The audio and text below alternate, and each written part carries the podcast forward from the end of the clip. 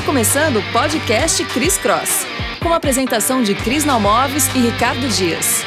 Um podcast com perguntas aleatórias e respostas maravilhosas. Esse é o Cris Cross, eu sou a Cris Nalmoves. Sou o Ricardo Dias. E hoje a gente vai receber aqui o homem, a lenda, Luiz Calainho. Que exagero, hein, Cris? Que exagero, hein, Ricardo? Calainho é empresário, é um dos responsáveis por trazer a marca Blue Note ao Brasil. Tem vários negócios, muita coisa que você já curtiu e aproveitou dos anos 90 para cá, o Calainho que fez. É, eu mesma já trabalhei para ele, nem sabia. Eu trabalho para ele atualmente. Então, todo mundo já trabalhou para Calainho em algum momento. É o início da, da entrevista exagerada, né? Já diria Cazuza, né? Calainho foi jurado do Ídolos, Também, desculpa. também. Quem é Adam Lavigne diante disso? Calainho, a gente sempre começa aqui com uma pergunta. Legal. A, a mesma pergunta que é: o que, que te faz acordar todo dia de manhã? O que, que dá esse Bom. buraco no estômago que fala, vamos pra vida? Bom, primeiro, um imenso prazer estar aqui com vocês, enfim, contigo, Cris, com o nosso Ricardinho. Grande prazer. Cara, Cris e Ricardinho, o que me faz acordar é vontade de fazer. Vontade de fazer. Eu acordo, só tomo banho frio, né? Só tomo banho frio, não importa o tempo. Eu acordo, medito, também medito, meditação transcendental. Acordo, leio um pouquinho, medito, banho frio e, meu irmão, eu acordo com vontade de fazer. E não importa se é, drive nunca foi, para essa minha trajetória, dinheiro. Meu drive é fazer. Então, assim, eu sou um apaixonado por arte, eu sou apaixonado por cultura, eu sou um apaixonado por conteúdo. Então, eu acordo literalmente acelerado para construir, para fazer. E aí um monte de coisa acaba acontecendo, porque eu acordo com essa onda. Eu quero fazer acontecer, é isso. Pô, não É queria isso que dormir com o Calainho nunca. né? Imagina acordar do lado do Calainho. assim. Não, o cara acorda no 220 Não, não, na meditação transcendental. Explica um pouquinho. É, não, mas é, essa, essa contradição, essa contradição, é exatamente isso, Cris, que eu queria pegar, porque numa ponta é, eu me equilibro, né? Eu busco um lugar que é o lugar, porque a onda da meditação é você encontrar nada, né? Quer dizer, a limpeza absoluta espiritual da tua cabeça, da tua mente, etc. Mas ao mesmo tempo esse espaço que em tese é nada, ele é um imenso campo criativo, né? Então muitas vezes na meditação, que aí eu tenho meu mantra, etc, você fica numa onda de claro esvaziamento, mas muitas coisas que eu faço acontecer e que no final do dia e quando eu digo, deixa eu só fazer um parênteses aqui, gente. Quando eu digo faço acontecer, faço com os meus sócios, com as pessoas que trabalham comigo, com os meus parceiros, faço no sentido de dar pilha, de fazer com que as coisas aconteçam, mas em grupo, né? Eu acredito muito. Tenho, tenho 38 sócios diferentes, Ricardinho e Cris, 38. Enfim, fora o time todo. Então é isso. Agora, acordar Ricardinho do meu lado também não é essa maluquice toda, não, irmão. Não é assim também. Tem um eu foreplay. respeito. Tem um não, não, foreplay não, respeito. tal, eu entro na minha onda, entro na minha Legal. pilha, mas respeito quem tá do meu lado. Então, só pra finalizar, quando eu acordo, a minha onda é fazer. Esse aqui é meu barato. Ô, Calainho, você é um cara que dorme? A gente tem falado, eu e Ricardinho, a gente tem falado muito sobre o poder do sono, assim, como E da importância de da dormir importância bem, né? de dormir bem. Você é um cara que dorme? Cara, vocês sabem que o sono é o que há de mais importante na nossa existência. Eu não sei até onde vocês aprofundaram esse debate, essa discussão, essa discussão, enfim. Mas assim, mais importante que alimentação, mais importante que, que, que meditação, que exercício, nada. Sono é o mais importante, de fato é o mais importante. Durmo sim, durmo cedo. É, eu durmo em média todo dia nove e meia da noite, mas acordo em torno de cinco e meia. Legal. É, e tem uma preocupação imensa com isso. Por exemplo, meu quarto não tem nada eletrônico. Nada. Não tem televisão, não tem celular, nada. Ah, quarto tem que ser um templo. Quarto tem que ter energia uh, lá embaixo. É claro que eu não tô todo dia em Mauá, adoraria, não tô.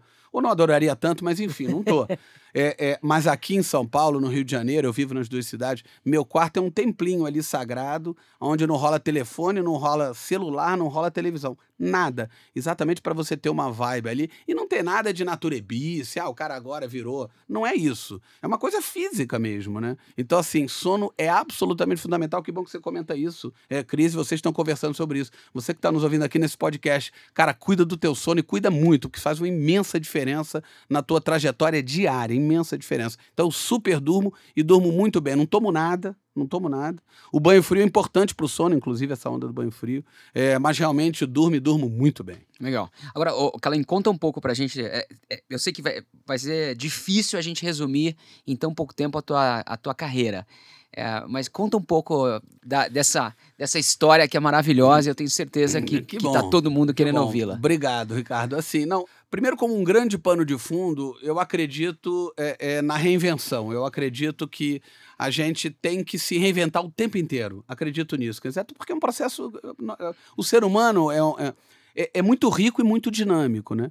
Então, é, é, é, claro que sem essa consciência que eu tenho hoje, mas toda a minha trajetória, Ricardinho, ela foi pautada por é, é, é saltos, por acreditar que era possível é, construir uma outra onda na medida que eu comecei a não conversar com a minha verdade nos lugares onde eu estava. Qual né? foi teu teu primeiro emprego? Cara, meu primeiro emprego foi numa produtorinha de vídeo. Eu ainda era estudante, eu estudei comunicação na PUC, lá no Rio de Janeiro. Isso eu tô falando de início dos anos 80. E aí eu entrei ali como estagiário, era um assistente de câmera e tal. E depois fui contratado, uma coisinha pequenininha. Então, meu primeiro trabalho foi esse. Aliás, acho que nem sei se já comentei isso em algum lugar. Tô comentando aqui no nosso, enfim, no nosso podcast. É, foi isso, foi isso, uma pequena produtora. Bom, aí daí. Se formou, obviamente. Aí me formei. Na verdade, eu saio da produtora, entro numa agência que é a Standard Ogilvy, Standard Ogilvy Mera. Inclusive, na época, conheceu a figura Alô Luiz Leite, que hoje está aqui na Standard, é o CFO da Standard aqui no... Standard não mais, Ogilvy somente, mas na época era Standard Ogilvy Mera. Entro na Standard. Quer que eu emende, Ricardinho, a trajetória Vambora. aqui numa in a row? Vamos lá. Aí entro, entro na Standard. Uma das contas que eu atendia, isso era no, no Rio de Janeiro, Praia de Botafogo, né? Edifício Argentina, 228 ali. É, uma das contas que eu atendia era, inclusive, a conta da Brahma à época, né? A Brahma que era controlada por duas famílias, família Kinning e família Greg. Isso antes de, de Ambev? Muito é... antes de Banco Garantia, nada. Antes de tudo. Tudo. O grande competidor, inclusive, da Brahma, que era uma companhia carioca, era a Antártica aqui em São Paulo. E aí entro, ingresso na Brahma, isso, 87, 88, e entro como gerente de produto de refrigerantes Brahma. Guaraná Brahma, Nossa, suquita, duro, limão Brahma e tônica Brahma. dureza. Dureza. Na época dureza. a companhia já distribuía Pepsi, inclusive. E Piorou. É, é porque, pô, agora você tá. Eu sou o underdog mesmo. Eu vou ter que ir pra porrada. É isso, vambora.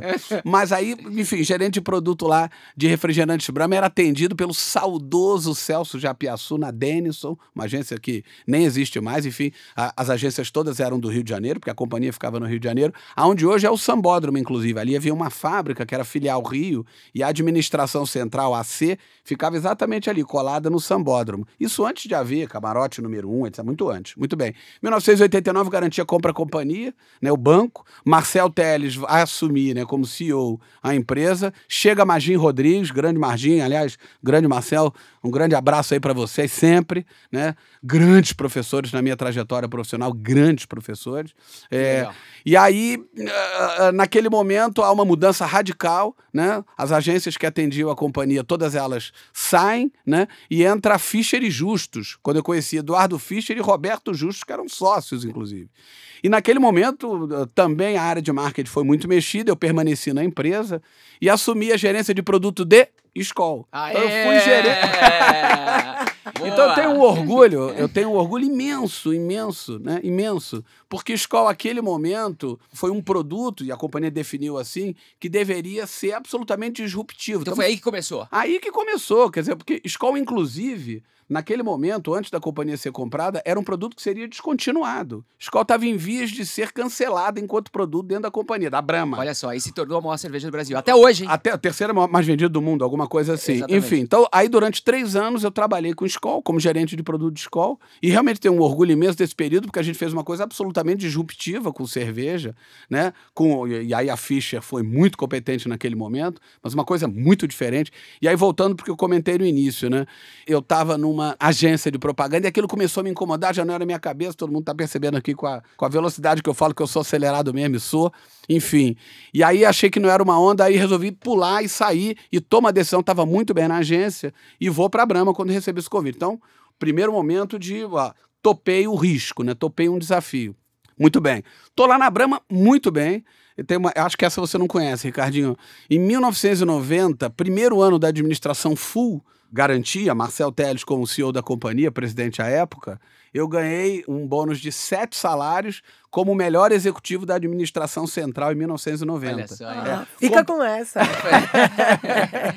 Primeiro ano full da Ambev eu ganhei como, enfim, o funcionário, o executivo que melhor performou é, ali na chegada do Garantia, né? Que eles estavam começando aquela trajetória. Muito bem, legal. Só que, gente, aí mais um pulo disruptivo na minha vida. A minha verdade sempre foi arte, música, cultura, teatro, enfim, sempre fui muito conectado com isso. Meu pai era comandante, é, enfim, piloto, e aí a gente tinha muita chance de viajar, isso aí desde criança, voltando um pouquinho no tempo. Minha mãe é psicóloga, também muito conectada com arte, então sempre fui muito próximo a isso. E aí, a certa altura, começou, apesar de eu estar muito bem, imagino, tinha ganho esse, enfim, essa bonificação, esse mega bônus à época. É, comprei meu primeiro carro importante, né? É, é, mas aquilo começou, puta, eu tenho que trabalhar com música, eu tenho que trabalhar com arte, etc. Aí pinta um convite, porque também tem um pouco isso, né, Cris e Ricardinho? Você joga um pouco pro mundo, porque tem que jogar pro mundo. Claro. As energias estão circulando.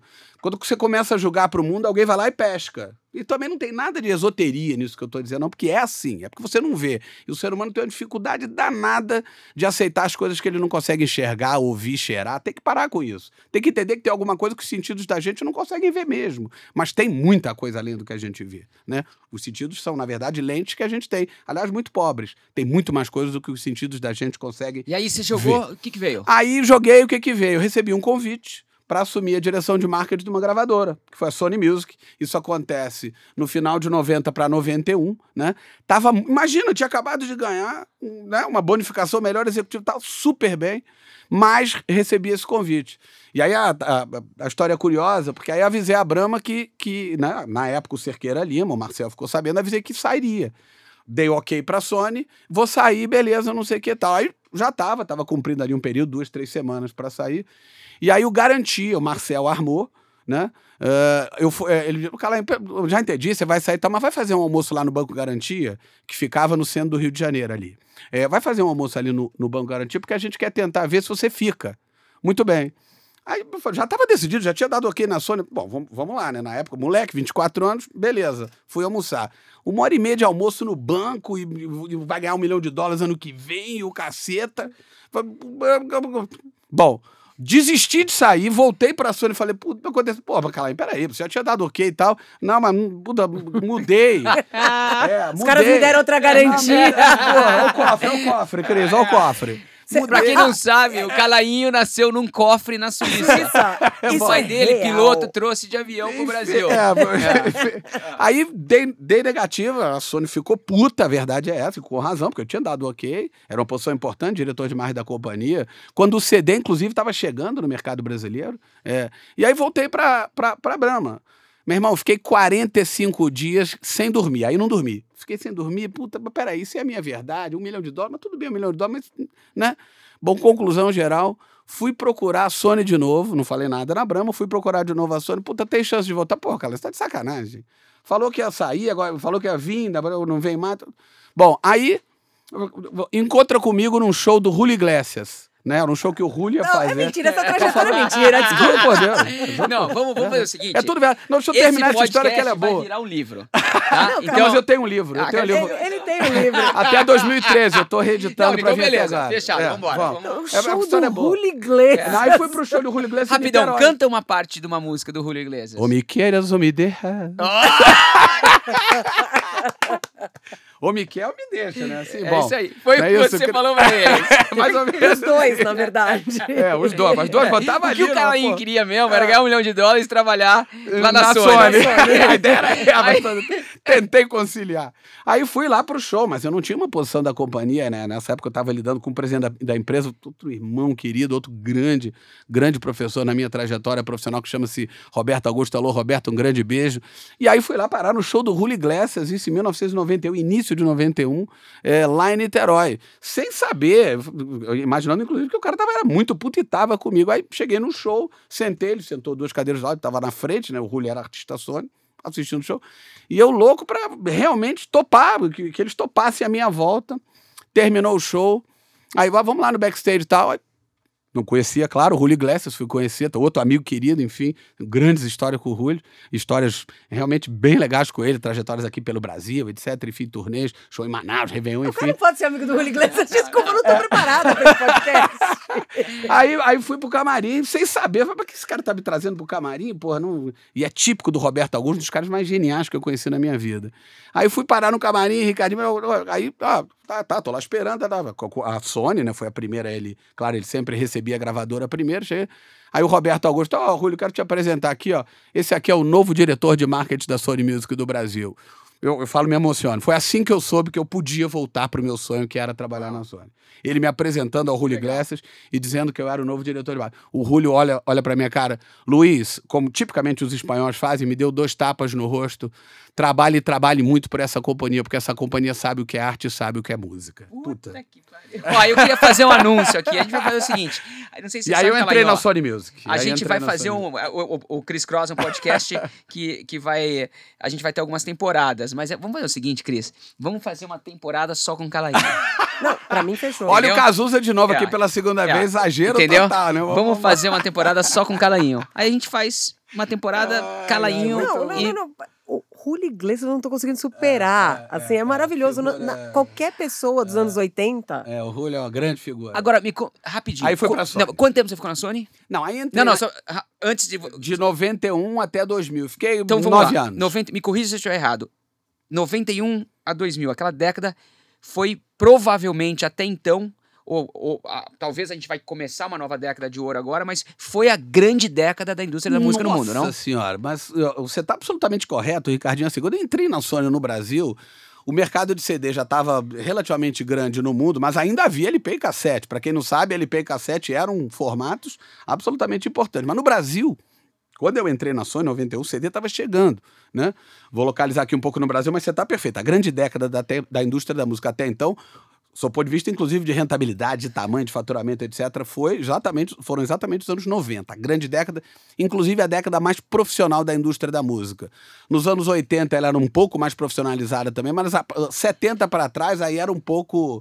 Era uma coisa menos profissionalizada do que ela foi se transformando. Muito bem. E sem nenhum sentido pejorativo, não. Porque você pode fazer arte com muito profissionalismo e o papel da gravadora, claro, é justamente potencializar os artistas. Aliás, aquele executivo de, gra- de gravadora que dizia eu fiz fulana, fiz cicrana, fiz beltrano, isso é uma bobagem, né? O que há é o talento do artista e o papel da gravadora, sobretudo naquele momento, hoje está retornando, é potencializar o talento do artista. Mas voltando ao que você per- perguntou, Ricardinho, no Brasil, é, o CD estava chegando. A, a primeira reunião que eu participei, uma reunião de produção, a gente foi discutir, e, a- e essa reunião havia, é, qual eram os formatos que você lançaria um determinado, um determinado produto artístico. Né? Na época a gente estava lançando um álbum do Djavan, o álbum que tem C, aquela música C, do também outro grande amigo, Rapidão, queridíssimo. Dija. Um, uma- uma- um chorinho aí, de Javan- de Javan, vai. Você disse que não sabe que não.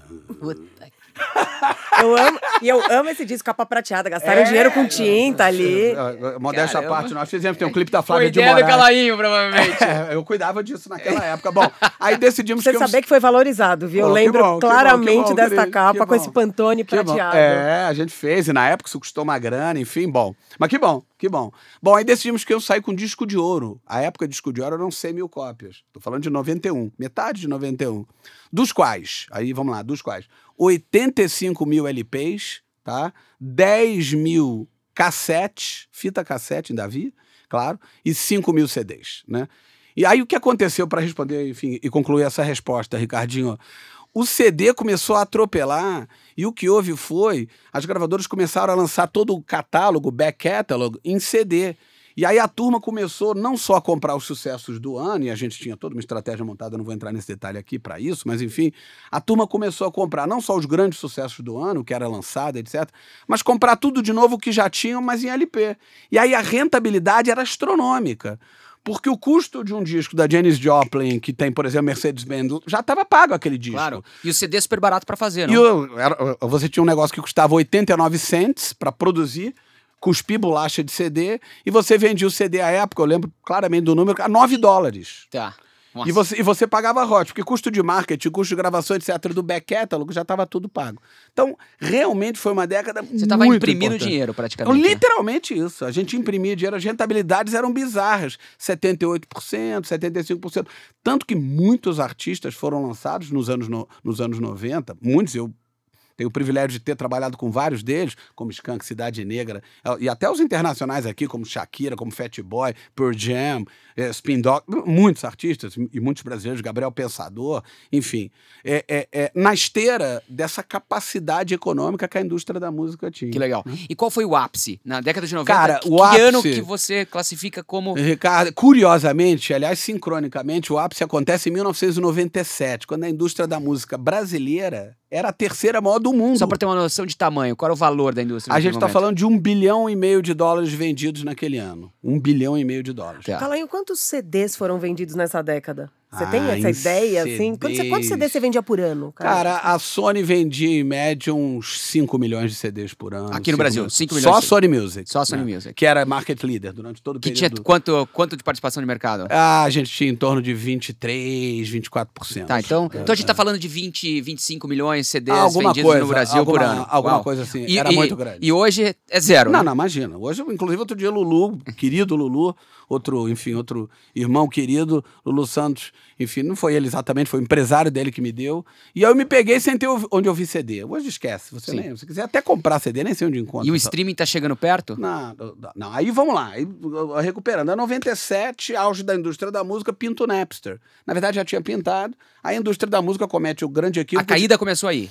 Começou porque o que acontece? Quando pinta o Napster, e eu chamo esse momento do marco zero da indústria da música, e isso encontra paralelo em muitas indústrias hoje em dia, mais do que nunca, né? Mais do que nunca. Sem dúvida. É, a indústria da música não entendeu, e aí nesse momento é que eu começo a construir a minha saída, de novo, outro momento disruptivo na minha carreira, porque, de novo, o que eu sigo é a minha verdade, o que eu sigo é a minha paixão, a minha vontade de fazer, Cris, né? Isso é o que eu sigo. É, 97, pinto o, o Napster, aí foi feita uma reunião em Nova York, ah, vamos entrar com uma ação contra o Napster eram as maiores gravadoras do mundo reunidas, com os cinco maiores países de cada uma dessas gravadoras. Eu estava nessa reunião no prédio da Sony, inclusive no rooftop lá na Madison. A Sony não está mais na Madison, mas na época era na Madison. E aí, para encurtar essa história, poucos E o objetivo da reunião era para matar o Napster. o, o objetivo da reunião, olha, tem um tá pintando um negócio aqui, negócio de internet, na época era Netscape. Sim.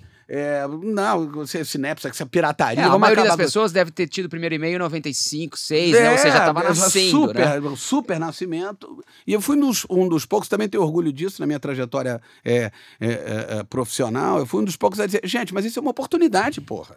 Porque a gente está aqui com esse negócio de CD. CD demanda fábrica, CD demanda matéria-prima, CD demanda distribuição. Com CD eu preciso de ponto de venda, eu não posso me relacionar direto com o Ricardinho ou com a Cris. Puta, agora tá pintando uma história. Essa internet tudo bem, tá pintando, enfim, é novidade. Mas uma forma de eu eventualmente começar a me relacionar direto com a Cris, de eu entender os desejos dela, de eu mandar diretamente para ela um arquivo, sem precisar de muitas coisas que estão no meio do caminho, inclusive encarecendo o, o, o valor do produto que eu vendo, porque no fundo eu não vendo CD, eu vendo música. Mas não teve jeito, a turma se agarra. A turma se agarra. É impressionante como o ser humano tem uma dificuldade de sair da zona do conforto, que às vezes nem é tão confortável assim. É inacreditável. É, aliás, essa é uma das, enfim, um dos, um dos viés mais importantes do meu livro, é, trata disso, nessa coisa do. Você acha que está confortável, mas no fundo está desconfortável, mas não tem coragem de sair dali. Aí você fica meio ali estático. Muito bem. Rapidão, só, só pra eu saber, se a gente quiser comprar teu livro, onde a gente compra teu livro? Vamos fazer um merchan Ah, tá na Amazon, Tá tá, é, né? tá em várias da- das livrarias digitais. Mas Se chama Reinventando a Si Mesmo. Reinventando a É si isso, mesmo. né? É, então vou procurar lá na Amazon, É, é, eu vou- eu- nesse Eu momento- recomendo. Ah, que bom. Eu obrigado, recomendo. Ricardo. Vou- Obrigado. vamos, e vamos fazer o seguinte: a gente vai lá dar cinco cópias autografadas para as pessoas comprarem. Bora, livro. bora, bora, tô dentro, vambora. bora, vamos fazer Tá isso. fechada a promoção, fechou. vamos É, é, é. Fechamos a promo. Bom, para concluir a história, não teve jeito. A indústria insistiu no assunto. Não, CD. Aí entraram com uma ação contra o Napster, né? Que eu considero o marco zero do debacle da indústria da música. Foi aí, aí- que começou a caída, então. Aí, nesse aí nesse começa momento. cair. É porque tudo bem, o Napster deixou de operar, mas aí pintou LimeWire, aí Sim. pintou Casara, começou a pintar um monte de coisa, porque a internet é território livre. Naquele momento, ao invés da indústria da música ter entendido, então, que aquilo era uma oportunidade, e a própria indústria criar o iPod, criar o iTunes e começar a fomentar o hábito na crise de consumir música via formatos digitais, ela refratou. O que, que aconteceu? O ser humano vai buscando, como água, espaços. E aí começou a rolar a pirataria solta. E as pessoas nem se ligavam que era Mas pirataria. Calanho, as bandas também. Eu lembro, nunca perdoei o Metallica por essa, que o Metallica entrou nesse processo do Napster. Então, quer dizer assim, também para os artistas, também, por mais visionários que eles fossem, a indústria era muito forte nesse É, sentido. b- poucos artistas entenderam o que estava acontecendo, né? Porque também as gravadoras pagavam muito para os artistas, né? A relação é, entre artistas e gravadora era uma relação, economicamente falando, imensa. E para todo mundo que estava nos anos 90 que amava música, pô, o Napster era uma possibilidade infinita, Não, não, tanto que eu não né? estou fazendo aqui nenhum tipo de juízo de valor, não. É isso, o ser humano vai encontrando. E aí aquilo foi começando a rolar. E aí, o, o que que no final do dia, para encurtar, começou a acontecer? É uma curva, né? As pessoas começaram a consumir música dessa forma.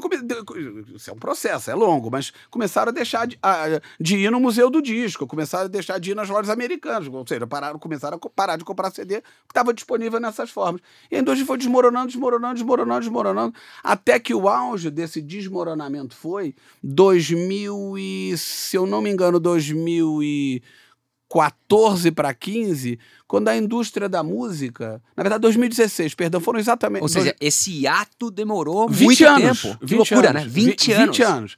Mas vamos lá. É- é- Liderado pelo consumidor, certo? Liderado pelo consumidor, porque no fundo foi o consumidor que, que iniciou esse processo, porque o consumidor, repito, encontra o caminho E é dele. engraçado o que você falou. E, e- e a gente vê isso no mundo dos negócios hoje. Muita empresa relutando, indo contra o consumidor. Inacreditável. Tentando prote- proteger sua margem, prote- tentando proteger seu, o seu negócio Cara, por 20 anos. Mas é é, 20 que hoje é anos. fácil falar, né? Que, ah, não, é tudo streaming. É, Só que por 20 anos... Ó, Olha o número que eu vou dizer para vocês, vocês vão ficar impressionados. A indústria, lembra lá, é, 1997 a indústria fez um bi e meio. Em 2016 foi o auge, do- do- 2000 e, não, foi 2015. O auge da derrocada, a indústria fez 80 milhões de dólares no Brasil. Uau! De um bi, Um e bi e meio em 97 para 2015, E fez- é, é, é, em torno de 60, 70 milhões de dólares, alguma coisa assim. É isso. E aí a gente chega em 2015... Não, não, ah, não, aí começam a pintar de uma maneira mais poderosa os serviços de streaming, né? Aí começa a pintar Spotify, começa, isso começa a acontecer no movimento do consumidor, porque por incrível que possa parecer, a indústria que agora está se recuperando, tá? Acho inclusive, tá? Acho inclusive, e eu num certo sentido foi até premonitório lá no início dos anos 2000, quando eu disse que a indústria da música ia entrar numa curva, e eu já não estava mais na gravadora, numa curva de descendência. Eu, eu- eu quero ser premonitório também aqui no, no, no teu podcast, Ricardinho. A indústria da música vai viver uma fase excepcional. Porque agora, é, guiado pelo consumidor, não foi a indústria que se autoguiou, foi o consumidor que guiou. Mas o fato é que agora todo mundo tem uma loja de CD na mão Que é o celular. que é o celular. Hoje, todo mundo tem acesso a 100% do catálogo, porque no auge da indústria, quando eu estava na Sony Music, né, as pessoas não tinham primeiro a loja na mão. O indivíduo precisava ter a decisão de ir numa loja comprar um produto. Isso é a primeira coisa. E segundo, quando ele chegava na loja, ele tinha lá uma oferta finita. E mesmo as gravadoras também é impossível você vender o catálogo de uma empresa que tem 70, 80 anos de história. Não, não, não tinha como os vendedores venderem isso. Então, boa parte do catálogo das companhias, auge da indústria da música, mais da metade não era vendido. Estava lá estacionado. Hoje não. É a tal da cauda longa, enfim. Hoje, o indivíduo tem uma loja na mão, e além do que tem acesso a 100% da produção musical que foi feita até então na história da humanidade. Ou seja, a indústria, estou de novo aqui sendo premonitório, premonitório é, a indústria da música vai viver um ciclo de crescimento bizarro, muito maior inclusive do que foi nos anos 90 auge da indústria da música no Brasil. Porém, perdeu 20 anos. Perdeu 20 anos, deixou de ganhar durante 20 anos, perdeu valor durante 20 anos, porque não entendeu que o centro do negócio não é o produto, o centro do negócio é o consumidor. Mas o negócio, é, e eu concordo, que o centro de, de, de qualquer negócio é o consumidor. Dito isso, qual é o futuro dessa indústria com relação. Como é que seja, como é, qual vai ser o papel da gravadora versus o papel de um serviço de streaming? É, como é que vai ficar É, esse jogo o, aí? o- o serviço de streaming é a loja, né? É o, Tá. é o grande balcão, né? Esse é o, é o, gran- é o, o que eram as lojas americanas, o que era o Museu do Disco, o que era a Ga- Gabriela Discos lá no Rio de Janeiro, etc., a Modern Sound, enfim. O que era para usar as lojas internacionais, a Virgin, o que era, enfim, Tower Records, etc., são os serviços de streaming. Com a diferença de que você entra hoje num, num, num Spotify... Nessa loja tem tudo. tudo! Agora, a eu, produção eu, eu tô te inteira perguntando porque não sei se vocês viram. Eu vi essa semana uma notícia que o Spotify agora, que tem uma briga até hoje rolando entre o Spotify, por exemplo, e os artistas com, com relação a direitos auto- autorais. É. Arti- gravadoras, melhor dizendo, É, né? Mas é. eu acabei de ver uma notícia que o Spotify agora vai começar a cobrar dos artistas que querem ganhar maior relevância no algoritmo. Você viu isso? É, sei, eu conheço esse movimento. Olha que aliás, maluquice. é. Agora a gente tá É. invertendo. Imagina que o Spotify pode chegar para um artista, uma gravadora, né? E falar assim: não, você quer mais relevância no meu, no meu algoritmo, você pode pagar. Então, mas tem. É, mas havia um pouco isso quando o mundo era físico. As lojas Sim, então americanas, isso. que eram os grandes vendedores, é, que na época as lojas americanas chegaram a representar 28% do negócio da indústria da música. Eles exigiam, ele era o ponto de venda, como o Spotify é hoje o ponto de venda. Eles exigiam coisas, inclusive dos artistas, ida lá, venda exclusiva, descontos enormes. Então você acha que isso é factível? Isso vai acontecer, isso é um processo natural, o mercado está se acomodando. Agora, no fundo, a gente tem um mundo hoje que, sob ponto de vista do consumidor, é muito melhor e as gravadoras vão ter que lidar com isso. Há uma grande. Mas essa é a minha pergunta. Qual, qual o papel das gravadoras? Porque a, a Não, loja continua existindo. A loja continua Né? existindo O- nesse modelo. O consumidor continua O comprando. consumidor. É, a- A- o artista continua fazendo É, mas, música. mas aí houve uma diferença. Há uma diferença dos anos 90 para cá, né? E essa é uma diferença chave. Tanto que o universo, o ecossistema, ele ficou mais amplificado. Por quê? Porque nos anos 90, é, cinco, cinco gravadoras e, portanto, 25 pessoas é, determinavam o que o Brasil ia ouvir. Inclusive, na, ah, ah, a música de trabalho Entendi. Skank vai ser Garota Nacional. Tá. Aí a Warner decidia que a música de trabalho dos Titãs vai ser fulano. Aí a Mai decidia que a música de trabalho de, Marisa Monte vai ser... esse- Eram 25 pessoas decidindo o que a indústria, o que o brasileiro ouviria, né? Você tinha uma restrição imensa de veículos, né? De formas de distribuição para efeito editorial, não havia internet, nada. A internet começa nos anos que eu estou aqui listando anos 90. Lógico, a internet pinta aqui 96, 97, mas era incipiente. Muito bem. E o artista dependia essencialmente dos veículos de comunicação, né? Qual é a grande mudança hoje? Um, o artista virou um veículo de comunicação. A Exatamente. Anitta, ela não é um veículo Ela de é um canal, comunicação. ela é um exatamente. canal. Desculpa, ela não precisa mais do Faustão. Né? Mas ela por que, é um que ela canal. precisa da gravadora? Não, porque a gravadora ela conduz. A gravadora tem um papel de entendimento, a gravadora tem um papel de potencialização, etc. Mas não é tão dependente como foi nos anos 90. Entendi. Então, no fundo, hoje o ecossistema ele é mais amplificado, mas o papel daquelas pessoas que compreendem a dimensão, considerando marketing, considerando distribuição, etc. Esse é um lado que, via de regra, os artistas ainda não têm. Uns têm mais do que outros, sem dúvida. Então, o papel das gravadoras ele é um pouco o que era nos anos 90, mas sem o poder. Isso é, no fundo, é isso. Sem o poder que as gravadoras chegaram a ter, porque as gravadoras eram poderosíssimas nos anos 90 e hoje já não são mais. Que aula, mas, so-?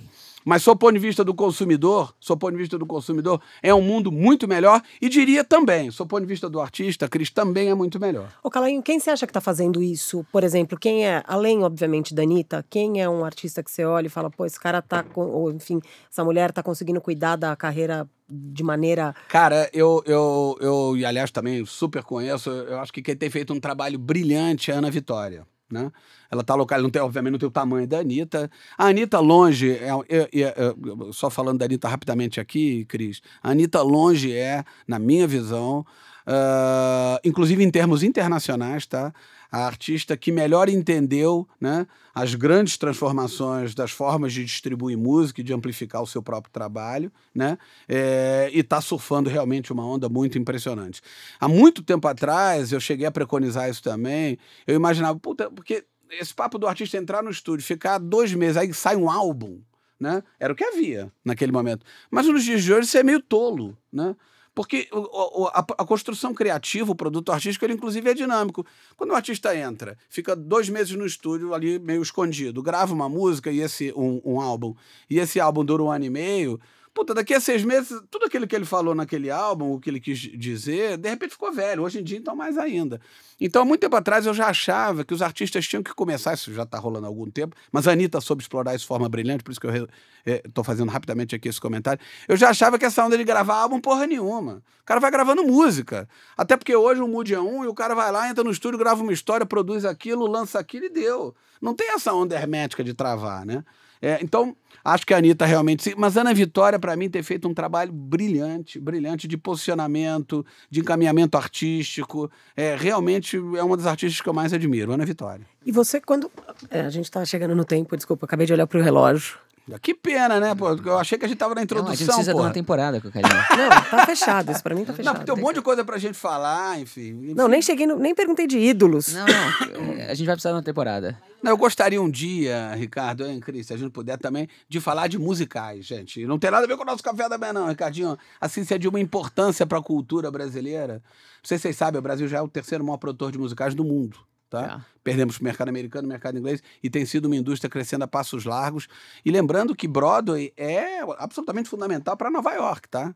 É, é- é centro propulsor, inclusive, de negócio, é centro propulsor e atrator de turistas, etc. Então, bom, mas um dia a Vambora. gente fala sobre musicais. Vamos lá, Foi. vamos fechar então com a pergunta Pô, já milhão vai de fechar, dólares. Ricardinho. Da, va- vamos, eu- a gente precisa dar uma temporada, eu eu não tenho dúvida, eu não tenho dúvida. Calainho, o que, que é criatividade pra você? A criatividade é contramão. Você sabe que o, é outra coisa que me emociona na minha trajetória. Criatividade para mim é, é contramão pra caralho. Assim, e óbvio, são os dois pilares, né? Eu tenho duas passagens muito importantes na minha vida, uma na Brahma, outra na Sony. É, sobre o óbvio e sobre contramão. É, sobre o óbvio, quando vai voltando um pouquinho aqui no nosso podcast, quando a Fischer assume, a Fischer e Justo assume a, compa- a conta da, da, da, da Brahma, né, da companhia como um todo, pegaram todos os produtos, eram cinco agências antes, mas a, a Fischer assumiu todos eles. É uma figura que eu também adoro, enfim, também um- uma figura muito importante, Cláudio Carilo, ele inventa um negócio que foi a número um. Puta, você quer coisa mais óbvia do que a número um?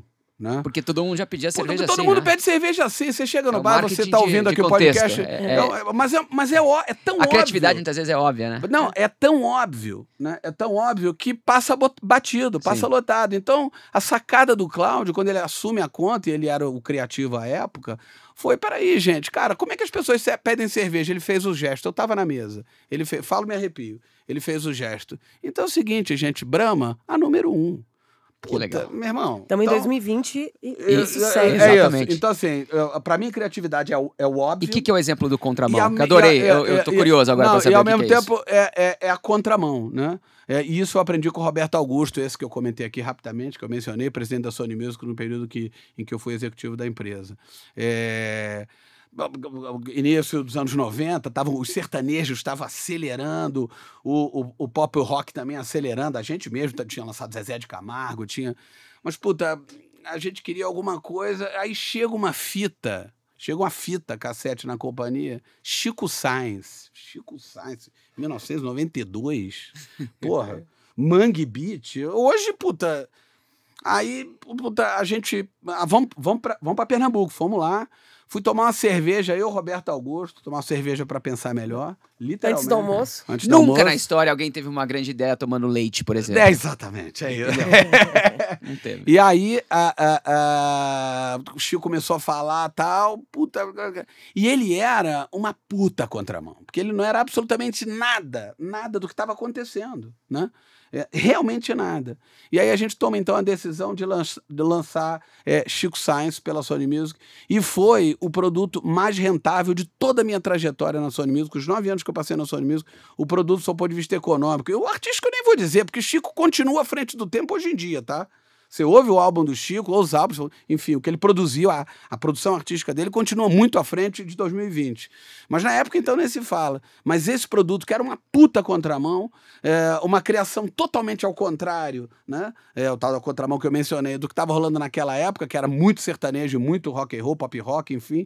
É, esse, esse artista foi o artista de maior rentabilidade da companhia, o, artista de maior rentabilidade da Sony Music nesse período todo. Estou falando de rentabilidade, não de volume de venda, mas de rentabilidade Uau. Desse período de nove anos. Então, para mim, Cris, criatividade é, é óbvio e contramão. São os dois pilares. Bravo.